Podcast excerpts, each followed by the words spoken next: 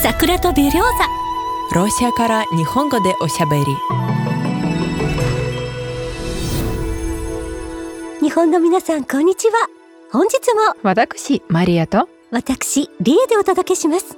今回の桜とベリョーザは番組初めてのゲストをお招きしてお届けいたします。出演していただくのは現在東京芸術大学の大学院に在学しながら国費留学生としてモスクワ音楽院で学ばれているモスクワ在住の杉本沙織さんです。今回はモスクワで勉強しているピアニストの沙織さんにロシアでの留学生活などについてお聞きしたいと思います。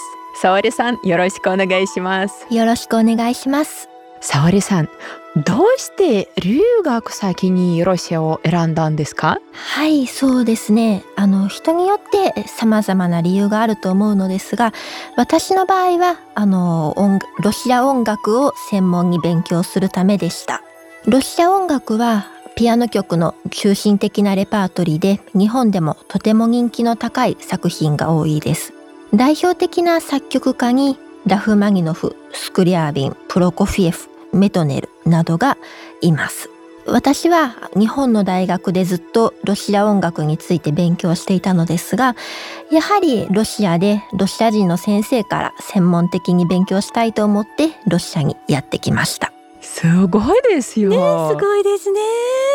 あの、沙織さんはロシアっていう国はロシア語が話せないとなかなか生活するのが難しいですよね。そうですね。ねロシア語は日本で勉強されたんですか？それとも？はい。一応は日本で勉強していました。まず私の通っていた日本の大学にロシア語の授業がありまして学部生の後半ですね。大学3年生の頃と大学院生の頃に日本で大学でロシア語を教えていただいていました。この授業はあの文献ロシア語の文献を日本語に翻訳する読めるようにするという授業で本当に例えばスクリアービンの手紙やスクリアービンの追悼演説あのお友達スクリアービンのお友達だったイヴァーノフというあの詩人の詩人による追悼の演説でしたりあのそういったあの難しい文献を日本語にするお勉強をしていました。すごいですね。スクリャビンの手紙は難しそうですね。そうですよね。だってロシア語の基本が分かってなければ無理ですものね。うんすごいです。ではロシアに来てからロシア語の会話で困ることはありませんでしたか？日常生活で。やはりあの日本ではあの翻訳の勉強はしましたけれどもあまり会話やあの聞き取りの勉強をしてこなかったのでやはりあの会話についていくことには苦労しています。でもピアノの先生とのあのやり取りはいかがですか？はいもう難しいですね。やっぱり難しい いつもロシア語ですけれども。あなるほどなるほど。はい多分日本人にとってロシア語はすごく難しいですね。難しいです正直に申しまして。はい、ねあの男性系女性系中性系とかありますし語尾も変わりますし、うん、えー、アクセントもありますしあの発音の？あうん、はい、どこにアクセントがつくかが難しいです。はい、日本はアクセントというよりも抑揚ですからね。はい。本当ですね。難しいとところがいっぱいありますよ。すごいいっぱいあります。でも漢字がありません。日本には漢字がありますね。でもロシア語は筆記体が難しいです。読めないです。確かに確かに、人によって癖もありますしね。はい、うんわかりますわかります。ロシア人でもわかりづらいことってあるんじゃないですか？パパパって書いちゃうと。実はロシアの学校で11年間ロシア語を勉強しているので、はい、うん、かなりも、ねうん、でもかなり難しいです。私は大学に行ってた時にあの授業のノートとかをみんなで見せ合ったりすることとかあるんですよね。そういう時にみんなこれわかんないわかんないって何書いてるのかわかんないって ロシア人の友人も言ってました。そうですか。はい。はい。私が知る限りあ海外で住んでいるロシア人はあ彼らの子供たちはだんだんロシア語を忘れるみたいなんです。あああ、そうなんでしょうね。ということでロシア語はすごく難しいですよ。難しいですね。ああでもすごいですね。日本の芸術大学ではロシア語の授業もあるんですね。そうですね。芸術大学や音楽大学は結構語学にやっぱりあの外国の文化を勉強するところなので、あの語学の勉強に結構力を入れる傾向にあります。あのロシアに来てびっくりしたエピソードはありますか、うん、そうですね。意外にあまりびっくりすることがないことにびっくりしました。というのも日本と結構共通点が多くて日本人にとって住みやすいあの他の例えばフランスとかドイツに行っている人の話を聞く限りロシアの方が多分日本人に住みやすい国なのかなと思いました。それはどんなところですか？例えば。例えばお休みの日でも日曜日とか土曜日もスーパーが閉まっていたりお店が閉まっていたりすることはほとんどないです、うん、ないですね、はい、しかも24時間営業のスーパーもたくさんありますものね、ねはい、ドイツやオーストリアなどではそういうことはありえないようで、うん、大変ですよね。はい。私の日本の大学にはドイツやフランスに留学してる人が多いのでそういう友人の話を聞くとびっくりします。さてそれではちょっと話を戻しますが沙織さんはロシアの音楽も大好きということで留学先をロシアに選ばれた、はい、現在ウクライナ紛争の問題とかもあって、はい、日本ではこうロシアについてのいいニュースがあまりありませんよね、はい、こういう状況の中でロシアを選ばれて日本のご家族とかご友人とかはどのような反応されましたか？私がもう何年も前からロシア音楽が大好きでずっとロシアに留学したいことを周りの人たちはあの知っていて理解をしてくださっていたのでもう誰も反対はしませんでした。ありがたいことです。そうなんですね。よかったですね。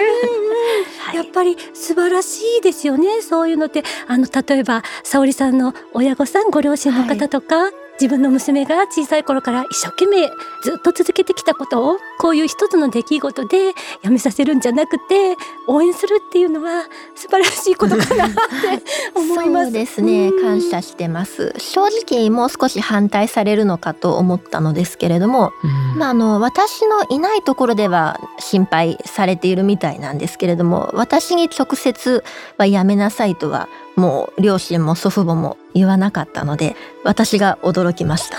そうですか。はい。尊敬いたしますね。しかもあのちょっと最近モスクワではちょっとねドローンが飛んだりっていう ありますねねあったりしましたか？実は沙織さんツイッターをされていて、えー、私も拝見させていただいてるんですがそのドローンの爆発した音が聞こえたとかっていうツイートもされてるんですけどねそうでもねあの沙織さんのご両親はそんなにこうすごくこう大丈夫大丈夫っていうよりももう応援してるっていう方が強いんだなっていうのを感じるので、はい、えー、ありがたいです。ね素晴らしいです。私はまだ聞いたことがない。ドローンの音。私もドローンが爆発する音はまだ聞いたことがありません。朝の4時とか3時半なのでその時間まで起きてないと難しいかもです。ねね本当に怖いですよ。怖いです。ねまあでも今のところはねそんなにモスクワの生活に私個人としては大きな変化があったっていうイメージはないんですけれども、はい、沙織さんはいかがですか？そうですね日本のニュースではあまあ経済制裁でいろいろロシアが苦労しているという話が報道されているので、まあ、大変だろうと思って去年の夏ですね初めて受験に来た時に恐る恐るやってきたのですが本当にあの全く日常と変わらない風景で安心しました。はい私も同じ印象です。ただ店の変な名前の以外にあんまり変わりませんでしたね福祉内と近みたいですね確かに確かに、うん、生活に直接大きな影響を与えるという変化は今のところは感じないですね。はい、そうですね。ちょっと沙織さんに質問したいんです。あの、はい、大体外国人にとってロシア料理はすごくまあ大体美味しくないんだけど、そうなんですか？はい、沙織さんの意見はあどうですか？すごく好きです。よかったです。例えばあのキノコロシアのお料理に使われるキノコは本当に美味しいですね。スープとか、あとブリヌイの中に入っているキノコ。や、えー、とあとはあのテレモク。テレモークですかね、に私は大好きでよく行ってます。ロシア風クレープのお店ですね。はい、うーん。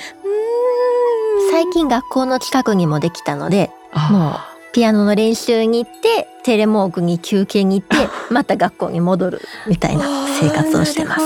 いいですね。ねこのテレモクのお店でいつもいらっしゃいませんの代わりにスダルニャと言われています。え知りませんでした。うん、どういう意味なんですか？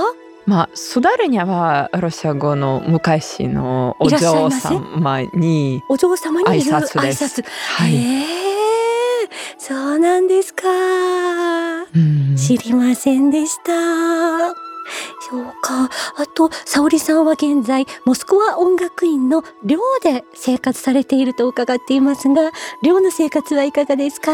はい、とっても楽しいです。日本ではあのモスクワ音楽院の寮はすごく古くて汚くて大変という噂になっているのでよく心配されるのですけれども私は5年ぐらい前にできた新しい寮に住んでいます。これはもう高層ビルのような感じですごく快適で窓も大きくて便利です。シャワーとかはどうなってるんですか？はい、部屋の中にシャワーブースと洗面台とトイレもついていましてそれならいいですね。ホテルと同じような感じですね。全然変わりましたね。ね本当ですね。以前はそうじゃなかったですね。うん共同のお手洗いにシャワーもね。うんね、モス昔のモスクワ大学の寮は 古くて 狭くて大変でしたよね。やっぱりモスクワもどんどん変わってますね。いいですね。ねあ、お一人で部屋で一人で住んでいますか？はい、今は日本人の女の子と二人で住んでいます。あ、寂しくないですそうよね。なんです。すごくいい子ですごく楽しいです毎日。じゃあラッキーですね。うん、本当に。ですか？あ、お食事はどうされてるんですか？えっと寮のキッチンで作っています。ご自身で。はい。和食ですか？